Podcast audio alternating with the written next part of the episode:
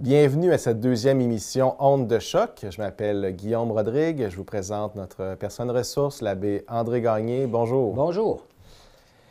Donc, on, poursuit euh, sur notre euh, lancée euh, mm-hmm. pour alimenter, justement, prolonger cette onde de choc qui, naît de la rencontre de, questions de, de, fond qui émergent de l'actualité et du regard chrétien qu'on peut euh, poser, euh, qu'on donne un peu comme, euh, comme mandat, de, poser sur ces événements-là pour prendre un peu de hauteur, un peu à l'écart de tout le, le brouhaha médiatique, histoire de trouver l'espace nécessaire pour analyser avec un peu plus de, de profondeur, de recul, certaines de, ces questions. Donc, c'est un peu l'objectif d'onde de choc. Euh, qui nous fait plaisir de, reprendre, de poursuivre euh, aujourd'hui. Vous parliez justement peut-être de cette euh, manque d'habitude qu'on avait à faire valoir comme catholique. non, pas, non pas à revendiquer, ou mais juste faire être qui on est. Là. il y a clairement une différence si on, regarde ça par rapport à d'autres minorités religieuses en, Occident, mais je pense au Québec, là, qui sont beaucoup plus prompts je dirais, à, faire valoir leurs droits ou euh, s'ils considèrent avoir subi un préjudice quelconque, à, demander euh, réparation ou en tout cas jusqu'à même parfois convoquer les, tribunaux. bon, puis on connaît, il y a quand même tout un mouvement aussi médiatique, même intellectuel derrière cette mouvance-là. Est que les catholiques, à votre avis, seraient trop frileux? Euh, si on compare aux autres, euh, aux, gens issus de d'autres euh, religions, confessions religieuses, d'autres, idéologies, ce qui serait trop frileux à, faire, à se faire respecter, à, faire entendre leur voix finalement? Je ne sais pas s'ils sont frileux. À un moment donné, je me demande si c'est pas vouloir de leur part changer d'attitude. J'écoutais hier ou avant-hier un reportage sur les, les événements d'octobre 70, là. Et puis, euh, bon, où on fait référence au Québec qui, se, qui, se, qui, prend ses distances euh, par rapport à l'Église, entre autres, mais à un moment où, par exemple, la fête de la Saint-Jean-Baptiste, parce qu'on parlait de ça, euh, Saint-Jean-Baptiste, c'était un, personnage, bien sûr, de la foi, qui était le patron des, des, Canadiens français. Et là, voici que M. René Lévesque va en faire, va faire de la Saint-Jean-Baptiste la fête, une fête nationale du Québec. Alors, ça changeait un peu les choses parce que quand on parlait de la, fête Saint-Jean-Baptiste, avant ça, c'était, ça incluait nos, les gens qui parlent français, qui ne sont pas nécessairement au Québec, qui sont au Nouveau-Brunswick, qui sont en Ontario, etc. Bon, qu'importe. Mais on a dit que la figure Saint-Jean-Baptiste, dans un défilé qu'il y avait eu à ce moment-là, on représentait Saint-Jean-Baptiste avec un mouton. Je ne sais pas trop pourquoi il y avait un mouton marqué, parce que dans les Écritures, euh, il n'est pas question de mouton par rapport à Saint-Jean-Baptiste, mais on a fini par associer les Canadiens français à des moutons. Hein. On, s'est laissé faire, on s'est laissé manger la laine sur le dos, etc. Alors, comme Québécois modernes, ben, on ne veut pas avoir l'air de des moutons. Alors là, tout à coup, on va se mettre à suivre, à suivre les idées qui circulent, suivre le courant, donner une impression euh, d'être vraiment dans, le coup, d'être, euh, euh, des gens comme les autres. Alors, il y a une espèce de respect humain qu'il y avait là, de ne pas vouloir passer parce qu'on est croyant pour des gens retardés. Hein. Parce qu'être de la, de la droite, souvent, ça, a l'air de... On n'est pas intelligent, on est comme retardé. Mais d'autre part, je crois que les gens, les, enfin, parlons des Québécois, commence à, réaliser que, à, ne pas avoir réagi euh, des fois pour défendre des valeurs qui, valent la peine d'être défendues. C'est pas juste une question de religion ou pas, savoir est-ce que ce que la religion nous propose, que le christianisme nous inspire, a de la valeur? Hein? On est bien fort euh, euh, aujourd'hui pour se dire ah, nos, valeurs, nos valeurs, c'est important, nos valeurs. Mais il faudrait demander aux gens de les définir. C'est quoi nos valeurs? Hein? Des fois, on n'est même plus sûr que le français euh, pour une bonne partie des gens de la population, bien parler le français, l'utiliser à tous les jours, que c'est devenu une valeur. Oui, oui, le français, mais euh, comme ci, comme ça. Hein, et comme des choses pas affermies tout à fait, là. Bien, on, se fait avoir à quelque part avec, le temps qui passe, avec les années qui passent. Il y a des gens qui, eux, n'ont pas eu peur de monter sur les tribunes puis ils sont derrière les micros, et puis ils se font valoir. Hein. Des fois, ça, ressemble à de l'abus de pouvoir de leur part, un abus de pouvoir dont on, reprochait à l'Église d'être, d'avoir fait de l'abut de pouvoir en montant en chair, puis en, disant, en faisant que les membres du clergé euh, imposaient leur, leur, manière de voir et de faire à, ceux qui, à, ceux, et à celles qui les écoutaient. Mais ceux qui reprochent ça à l'Église, qui lui ont reproché, sont ceux qui font la même chose, puis peut-être pire. Parce qu'ils vont assez loin, des fois, dans les condamnations là, faciles, pas toujours euh, pas toujours sur, un terrain solide, euh, il y a des fois, carrément, il y a des connaissances que les gens n'ont pas ou non plus. Ils pensent que les choses se sont passées de telle manière, par exemple, et puis ils affirment des choses qui sont tout à fait fausses. Puis il n'y a personne qui va relever ça. J'en ai entendu souvent des affirmations là, concernant l'Église en disant enfin, enfin, la société s'est prise en charge, et puis comme s'il ne s'était rien passé de bon avant qu'on vienne au monde, nous autres. Là. Voilà. Donc, euh, un manque de, tonus euh, personnel euh, ou collectif. Euh, c'est un peu ce qu'on peut observer au moins en surface, mais vous allez plus profond en pointant une question, la question des valeurs, donc une certaine perte de, de, principes moraux, objectifs pour, pour guider l'agir vous, vous, faisiez référence également à, un, certain rapport trouble euh, à notre passé catholique canadien-français pour, euh, pour une bonne part des, des, Québécois. Euh, donc, est-ce que, est que tout ça aussi participe pas d'une certaine d'un certain vide existentiel? Parce que vous disiez, bon, oui, on peut appuyer nos, nos nos projets de société sur, sur des valeurs ou tout ça, mais quelles sont-elles? Il faut les définir.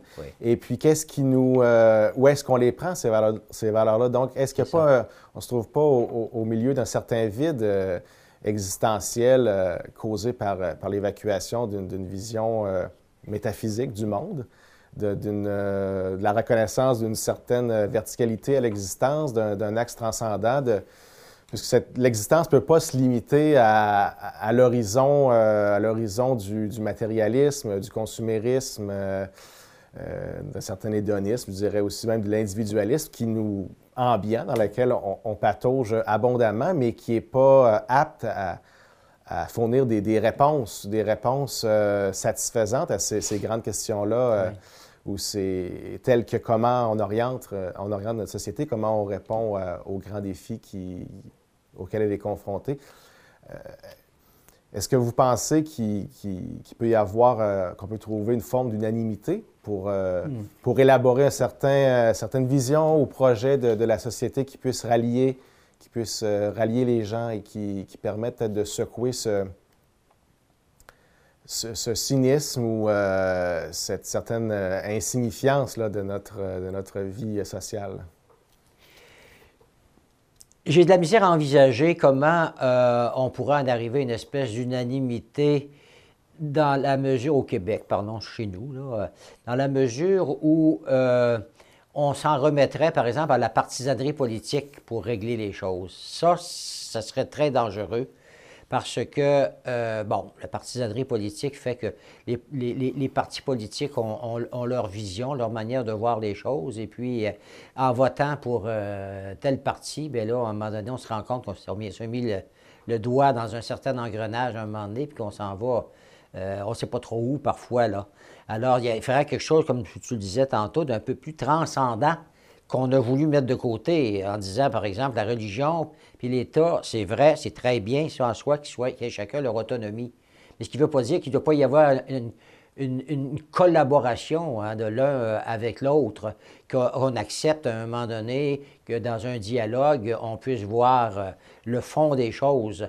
Moi, j'ai, quand on est arrivé à l'an 2000, je souhaitais euh, ardemment que avant de passer à, un autre millénaire, que dans notre société, on puisse euh, faire comme une espèce de, travail qui aurait pu s'étendre sur une année, par exemple, sur une, une redite, euh, un, choix de nos valeurs, qu'on aille partout dans les milieux, euh, pas juste dans les milieux urbains, mais dans les milieux ruraux, ruraux c'est-à-dire dans les, les, les les, régions, etc., pour que les gens puissent s'exprimer sur ce qui est important pour eux. Parce que des fois, on juge des choses aussi à partir des grands centres, à partir des métropoles, où il y a des gens, euh, enfin, un visage très particulier euh, qui, marque, par exemple, Montréal, et une, espèce de multiplicité de, races, de gens, de, cultures. Mais euh, est-ce que les décisions qu'on prend en fonction de ces milieux-là particuliers, qu'on étend à l'ensemble de la province, est-ce que c'est toujours, est-ce que ça convient toujours? On est obligé aujourd'hui de revoir la manière qu'on a eu de penser, par exemple, l'éducation, le monde de l'éducation, euh, sortir les gens de leur, leur milieu, les envoyer dans des, grands bâtiments, des grands centres, mettre ensemble des milliers de jeunes. Puis à un moment donné, on s'est rendu compte qu'ils se détachaient un peu de leur culture locale. Et puis, on, se pose des questions savoir est-ce que quand on parle d'éduquer, quand on parle de l'instruction, bien justement, il y a une différence entre, bien oui, l'un complémente l'autre, l'instruction puis l'éducation. L'éducation, il faut, être capable d'avoir comme une espèce de centre, un fond, un point de référence. Si on perd nos points de référence, ça devient quoi? Est-ce que ça enrichit euh, notre situation que d'avoir une espèce de pensée qui, qui, se rattache à rien d'autre qu'à une espèce de une forme d'intellectualisme euh, d'aujourd'hui et puis euh, qui, avec, autour de laquelle on voudrait rassembler les personnes, rassembler les gens. Alors, et puis, par exemple, il y a des gens qui, qui, font valoir leurs droits, puis je ne leur enlève pas le droit de le faire. Pensons aux personnes musulmanes, par exemple. Euh, il y a quelques années, il y a un jeune homme là, qui, portait sur lui le fameux petit canif. Là, Je ne souviens plus du nom de ça, là, je pense. Ah oui, c'est la religion sikh, en Oui, c'est ça. Alors, bon, et puis on lui disait qu'il n'avait pas le droit, bon, selon notre, notre charte, puis bon, euh, d'avoir ça sur lui. Oui, c'était religieux, puis ça voulait dire euh, un peu comme quand on était confirmé autrefois, on disait qu'on devenait soldat du Christ. On ne se prenait pas pour des soldats armés, là, hein? C'était une image, alors eux autres aussi. Ben, il est allé jusqu'en Cour suprême, si je ne fais pas erreur, ce garçon-là, pour défendre son droit, puis il a gagné. Un tout seul contre messieurs les, les, importants, puis ceux qui pensent qu'ils vont dicter leur, manière de voir à eux. Et puis, il a cru assez en, ce qu'il était, en son droit d'exercer sa religion à sa manière. Puis, il y avait des, des signes religieux qui sont importants pour ces gens-là, puis ils l'ont fait. Moi, dans ce temps-là, je crie bravo. Pas parce que j'aurais le goût de faire la même chose que lui. Oui, si euh, on était assez conscient de la valeur de ce que nous sommes, de ce que nous portons, pour pouvoir nous aussi nous défendre, puis ne pas accepter d'être traités comme on ne traite pas, par exemple, les gens, les Juifs, on les respecte beaucoup parce que c'est des gens qui vont, qui sont prêts à défendre leur manière de voir, puis on les respecte. Alors, si par hasard, par hasard on considérait qu'on n'est pas respecté, nous autres, pensons les chrétiens catholiques, euh, bien, euh, peut-être que euh, on devrait se poser des questions sur la manière dont on réagit ou dont on ne réagit pas. Je vous écoutais au début de votre euh, dernière intervention euh, nommer des exemples de, cas où est-ce que des, revendications individuelles ou euh, communautaires ont été portées jusque devant les tribunaux pour faire valoir des droits ou pour obtenir réparation mm-hmm. pour des, préjudices. Et, d'autre part, vous, vous parliez aussi d'une de la question des valeurs, des valeurs communes qu'on pourrait, euh, qui, qui, qui, qui, seraient bien ou qui serait vraiment souhaitable de, de, définir au Québec. Vous parlez même de, de sondage, donc de consultation populaire à cet effet-là. Est-ce que vous ne pensez pas que justement on a besoin d'une vision, euh, d'une conception euh, unificatrice, structurante de la, société qui, qui s'appuie euh, sur, euh, sur l'histoire, sur, notre histoire ici en, tant, que, en tant que peuple, que, nation particulière, mais aussi sur, sur, euh, la culture, sur même une, une civilisation. sans, sans, sans, retourner en arrière, c'est pas ça la question, mais qui, qui, serait apte justement à créer du commun, qui, qui, viserait le bien commun pour permettre justement d'agréger, d'inclure dans son sein euh, tous les individus, toutes les, toutes les, différentes communautés, ceux qu'on accueille, et c'est la majorité déjà présente ici, mais ceux qu'on accueille de l'extérieur, pour éviter justement cette surenchère de, de, revendications, de droits, de droits individuels, parce que là, si on n'a pas justement ce terreau commun ou cette vision commune-là, c'est comme si on, se butait à, l'émergence des, subjectivités qui, euh, puis dans un conflit sans fin finalement. Euh, alors que, que, si justement on a ce, terreau, cette, cette euh, ce chemin ou cette, destinée, cette visée commune, c'est plus, euh, plus aisé de construire quelque chose ensemble.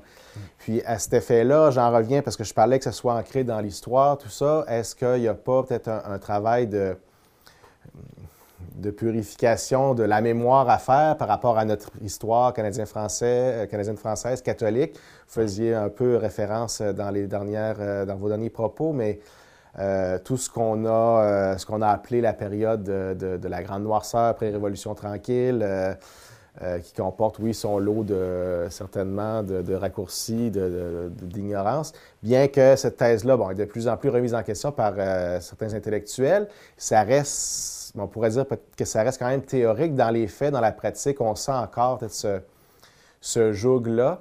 Euh, bon, qu'est-ce que vous pensez de tout ça?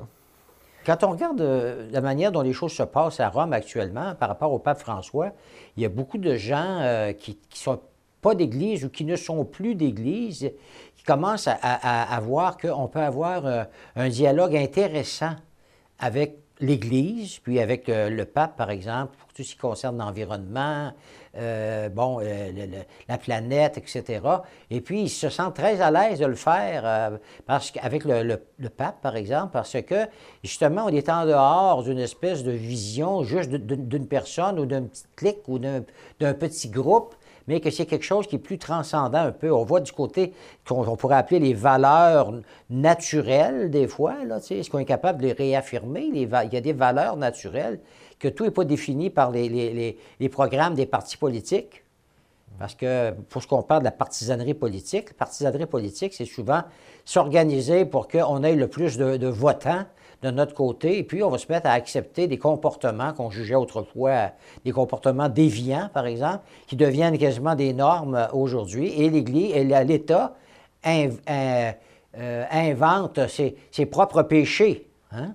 Alors, à un moment donné, il y a des choses, on n'a plus le droit de dire, était un temps, il y a quelques années à peine, où on nous, presque, en train de nous défendre d'employer le mot Noël parce que ça pouvait être choquant pour euh, quelques individus. Ben, dans une affaire, c'est comme si euh, euh, on demandait de, sortir Bouddha de, là où il se trouve, parce que moi, je ne suis pas bouddhiste, puis je ne veux pas voir une statue de bouddhiste, de, Bouddha, ou un restaurant qui, qui, qui, qui, met une effigie de, cet homme-là, parce que moi, ce n'est pas ma, ma, vision des choses. Alors, comme donc, il faut qu'on arrive à à, sortir un peu de la mentalité ben, à laquelle peut conduire la, référence à, la Charte des droits et libertés, où finalement, elle sert surtout à renforcer les propos d'une personne qui se, hein, qui, qui, qui, qui, se réfère à la charte pour dire moi, moi, je, je, ne veux pas qu'on parle de telle chose. Et puis là, ça, ça, me choque. Et puis qu'on va tous se dire ah ben là, on ne pourra plus. Là, vous savez, on, là, on, on, voudrait mettre euh, plein d'individus euh, renfermés sur leurs propres droits, les uns à côté des autres, penser qu'on va faire une société avec ça. Il faut qu'on réussisse à s'entendre sur une vision commune une vision commune des, choses, une vision commune de la vie, et puis être capable de, donc d'entrer en dialogue, euh, encore une fois, les uns avec les autres, puis voir, par exemple, qu'est-ce que euh, l'Église, euh, et puis dans ses enseignements, l'Évangile, dans les enseignements qu'il donne, où il y a quelque chose il y a plein de gens qui ne sont pas nécessairement chrétiens, qui vont lire l'Évangile, ils vont dire que c'est extraordinaire, quelle extraordinaire sagesse mhm. qu'on peut voir là-dedans. Alors moi, par exemple, euh, il y a une mauvaise manière, une mauvaise lecture parfois de ce qui a été la réalité au Québec. Quand on pense, par exemple, peut-être à tout le système d'éducation qu'on a encore aujourd'hui, il n'y a pas eu de grosses transformations de base depuis les années 60, fin des années 60. Qu'est-ce qui s'est passé? Pas qu'une personne euh, membre d'un parti politique actuel que je ne nommerai pas, euh, pas ce que cette personne-là a, dit, à un moment donné, pensant que sa lecture était conforme à la réalité, la fameuse grande noirceur là, à laquelle tu faisais référence, et puis en disant, par exemple, que ben, la création du ministère de l'Éducation, ça a été enfin les laïcs qui euh, se sont débarrassés du pouvoir de l'Église et puis qui ont, voulu gérer, euh, mettre, sur pied leur propre système. Eh bien là, je regrette pour cette dame-là, là, mais elle était complètement dans, dans les pommes de terre, hein? pas dire dans les patates. Parce que c'est pas comme ça que ça s'est passé. l'Église elle-même euh, avait compris, euh, après la guerre, etc., qu'il fallait faire une réforme du système de l'éducation. Et puis celui qui a présidé euh, au fameux comité, la commission parents, dont on parlait beaucoup dans, les fins des années 60, puis dans les années 70, puis quand on fait référence à cette période-là, ben, était dirigé par un monseigneur parent qui se trouvait à être le supérieur général du séminaire de Québec, et puis le recteur de l'Université Laval, qui a été fondé par le séminaire, géré par lui pendant 100 ans, avant que le séminaire laisse une nouvelle administration prendre la, relève. Et ça n'a pas été se faire arracher euh, la contre-cœur un pouvoir que l'Église voulait conserver. C'est pas ça qui s'est passé.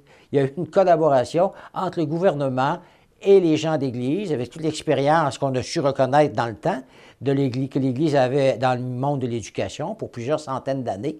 Hein, qui a mené l'éducation au Québec, parce que l'État, dans le temps, n'était pas en mesure de le faire. Ce n'était pas un pouvoir qu'on s'est approprié contre qui que ce soit. Les choses devaient aller comme ça. L'Église a suppléé dans le monde de l'éducation, puis elle a compris.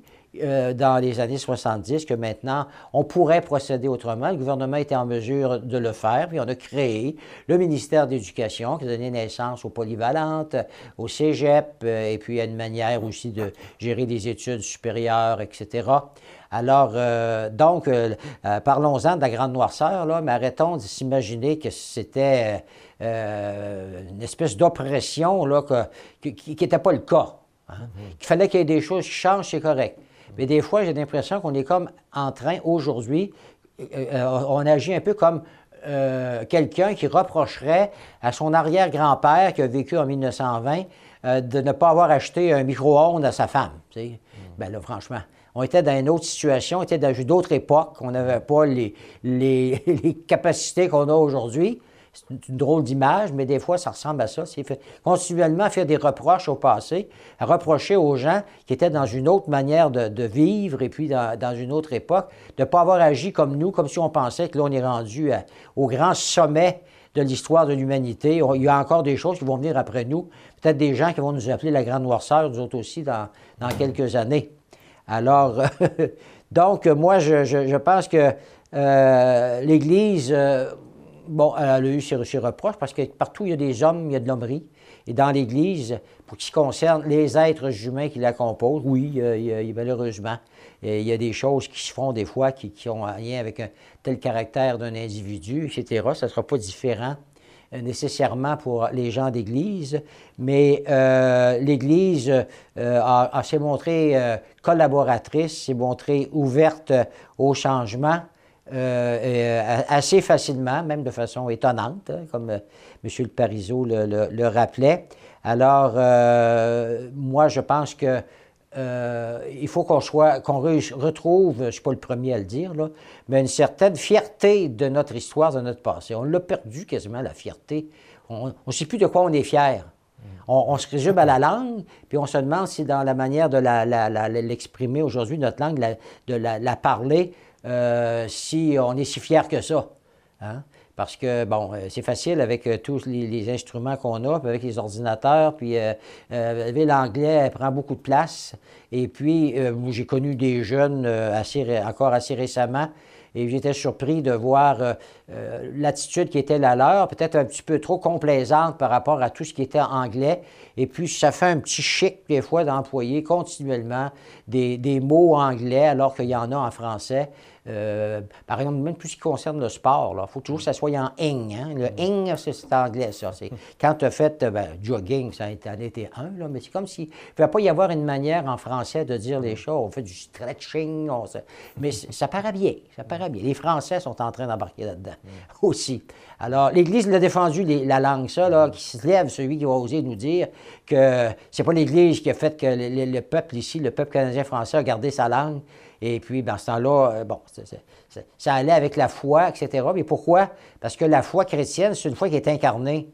C'est une foi qui est intelligente. C'est une foi qui, veut qu'on soit au service de l'être humain, de sa dignité. Alors, ça n'a pas nuit, bien au contraire, puis je ne pense pas que ça va nuire encore aujourd'hui ni dans l'avenir à, ce qui va être vraiment au service d'une humanité meilleure, puis en évitant ce que tu disais, puis je termine avec ça, tu sais, qu'on en vienne à essayer de mettre ensemble des individus qui sont intolérants ou deviendraient intolérants les uns par rapport aux autres, chacun défendant sa petite euh, vision personnelle.